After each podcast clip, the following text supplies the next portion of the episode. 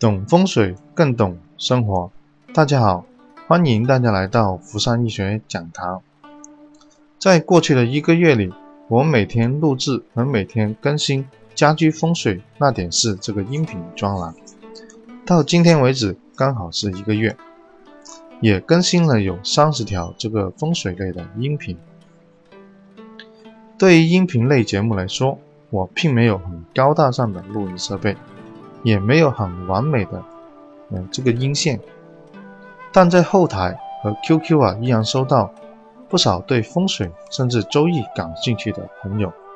这给了我很大的欣慰，也给了我继续录制这个节目的信心。所以在这里，我要感谢各位网友和听众。这节呢，我们重点来讲一下办公室是如何做风水布置的。前面我们说过，家居风水有四种格局：旺财格局、旺丁格局、损财三丁格局以及旺财旺丁格局。在阳宅风水里面呢，选址和立项决定这个风水好坏的七成。所以无论是商品房、商铺，甚至是办公室，选址和立项一选错的话呢，对于这个投资都打很大的折扣。特别是办公室，办公室里面，假如你选的是个损财三丁的格局，而另外一个人选的是旺财的格局，这样子的话呢，无论办公室是怎么样布置，都没办法超越这个旺财格局的优势。所以奉劝各位老板以及做准备开公司的朋友，在投资选址甚至办公室选址的时候呢，尽量选南北向。或者是东向的办公室，这样子的话呢，有利我们拿到最好的这个立项。一家公司通常有好几个关键的嗯部门，第一个是前台，前台它是个形象的标准，而且前台的话通常跟这个大门呢是连在一体的，也就是说，一个公司它的大门为一气之口，如果这个大门开在生气的位置呢，则旺。如果开在死气的位置呢，则衰。所以呢，整个办公室的布局，前台啊是非常关键的一步。也就是说，必须开在旺位、吉位，甚至开在财位。第二个很关键的部门就是财务部跟销售部，因为风水里面啊有八个宫位，八宫位，假如你选的是子山五向的这个立项的办公室，那么呢，财位销销售部一般我们会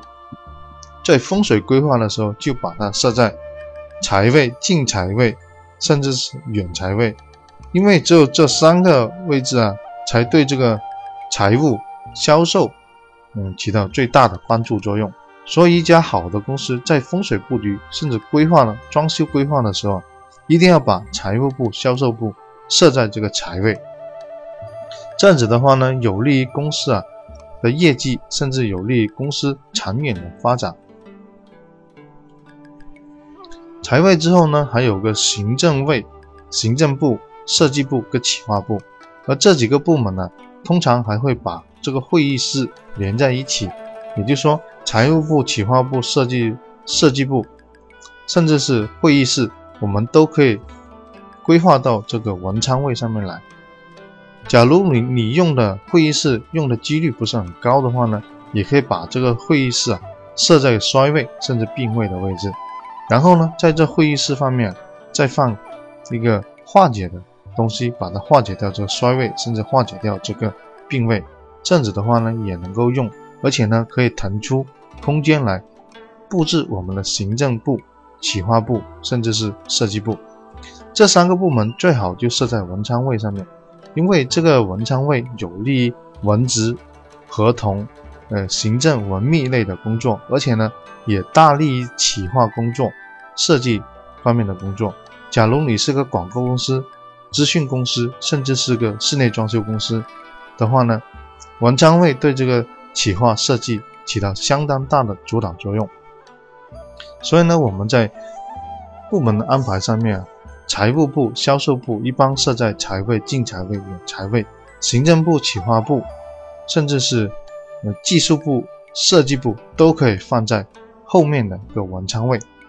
因为技术部有时候啊也是提供这个智力支持的，所以呢，技术部出品或者是技术部的返工，嗯，甚至技术部的呃工作效率呢，跟这个文昌位也起到很大的作用。所以呢，我们把后台啊后面的工作程序啊全部行政后勤的工作全部设计到文昌位上来。另外呢，还有个客服部，客服部呢其实也是很关键的一个部门。有的公司客服啊，它是作为行销类的，也就是说可能做电商、电销。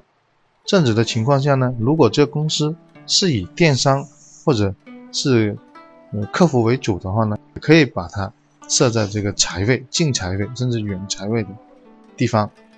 如果这个部门的客服它是以服务类型的为主，也就做服务型的，解决常见的一些疑难问题的，而不是产生业绩的话呢，这个客服部门呢也可以设在一些平位或者是行政行政部门的位置，甚至是文昌位都可以用。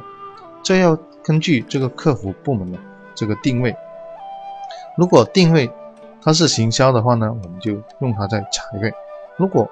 定义它只是服务类型的话呢，就可以把它放在一个很平常的位置，甚至平位或者是行政位、行政部门的位置，也就是说放在我们的文昌位。另外还有经理，甚至是总经理的位置。假如这个经理的经理是他的部门呢，他是统管行销的话呢，我们也可以把它放在这个财位，甚至近财位和远财位的位置。总经理的位置呢，一般我们建议放在丁位，也就是说，对这个呃人丁管理，甚至是团队管理的话呢，我们可以把总经理的位置设在这个丁位，而且呢，也不需要把总经理的位办公室做得很大，只要他在丁位上面能够统管这个人事，统管这个人员，就达到我们风水上要求的目的。另外。哎，办公室还有茶水间和杂物间这两个位置的话呢，它不会产生业绩，而且是常用的，所以呢，我们可以把它放在衰位，甚至凶位或者是病位都可以。但是设置这个茶水间的时候呢，如果把它设在病位啊，就一定要把它这个病气给化解掉才能使用。所以对于一家公司来说，它的选址跟立项决定这个公司。成败，甚至公司的业绩，甚至公司长远的发展七成。而内部的布局和间隔的安排呢，如果符合风水上的要求的话呢，就会更有利这个公司的发展。也就是说，各个部门的排位，甚至各个部门的安排都必须符合风水上的要求。而在南方呢，很多公司啊，它在大门的地方会摆放一个财神，这个财神的位置啊。摆放相当的讲究，因为过去我看过很多公司，它摆放财神的位置并不是很理想。在风水里面啊，我们建议把这个财神位啊，第一首先放在通风纳气或者是采光的地方。嗯一般的话呢，放在前台或者大门旁边也是可以的。假如这个位置是个吉位的话呢，或者是旺位的话呢，是最佳的选择。另外还有个。可选性就是悬空风水里面一般会把这个财神呢放在三四的飞星的组合的位置，或者是三九或者四九这个组合位置，因为这两个组合啊它是属木的，而一般的供的财神呢都是红色或者是光地，甚至是是火性的，所以呢用木火通明来催旺这个财神位也是非常有效的，甚至是三四的组合、四九的组合在进财位。这样子的话呢，也有利于这个公司的发展，因为三四啊是属木火的，呃，财神的话呢又是属红色的，这样子的话呢就形成了木火通明。木火通明的话呢，在风水里面容易产生很聪明的人，所以呢对整个公司的呃这个人气都起到很大的帮助。而大门旁边，假如你开的位置是三四的位置的话呢，或者是不好的位置啊，它容易。甚至二五的位置啊，很容易形成这个员工的流失，大量的流失。甚至如果对员工流失，甚至员工离职处理不好的话呢，还会对公司啊带来很多负面的影响，甚至还会产生这个呃投诉，甚至劳动部门仲裁各种现象，我们都尝试过，也都见识过。所以呢，在一个办公室里面，大门是很关键的一个位置，然后呢，各个部门的安排也要做到合理。总经理的位置呢，最好是设在丁位，丁位的话可以统管人员。所以呢，我们说。办公室选址跟立项决定了七层，内部的格局布置的话呢，也决定了三层。所以整个办公室的风水，在布置选址时候一定要符合它的原则。所以这一节呢，我们就简单分享办公室的风水布置。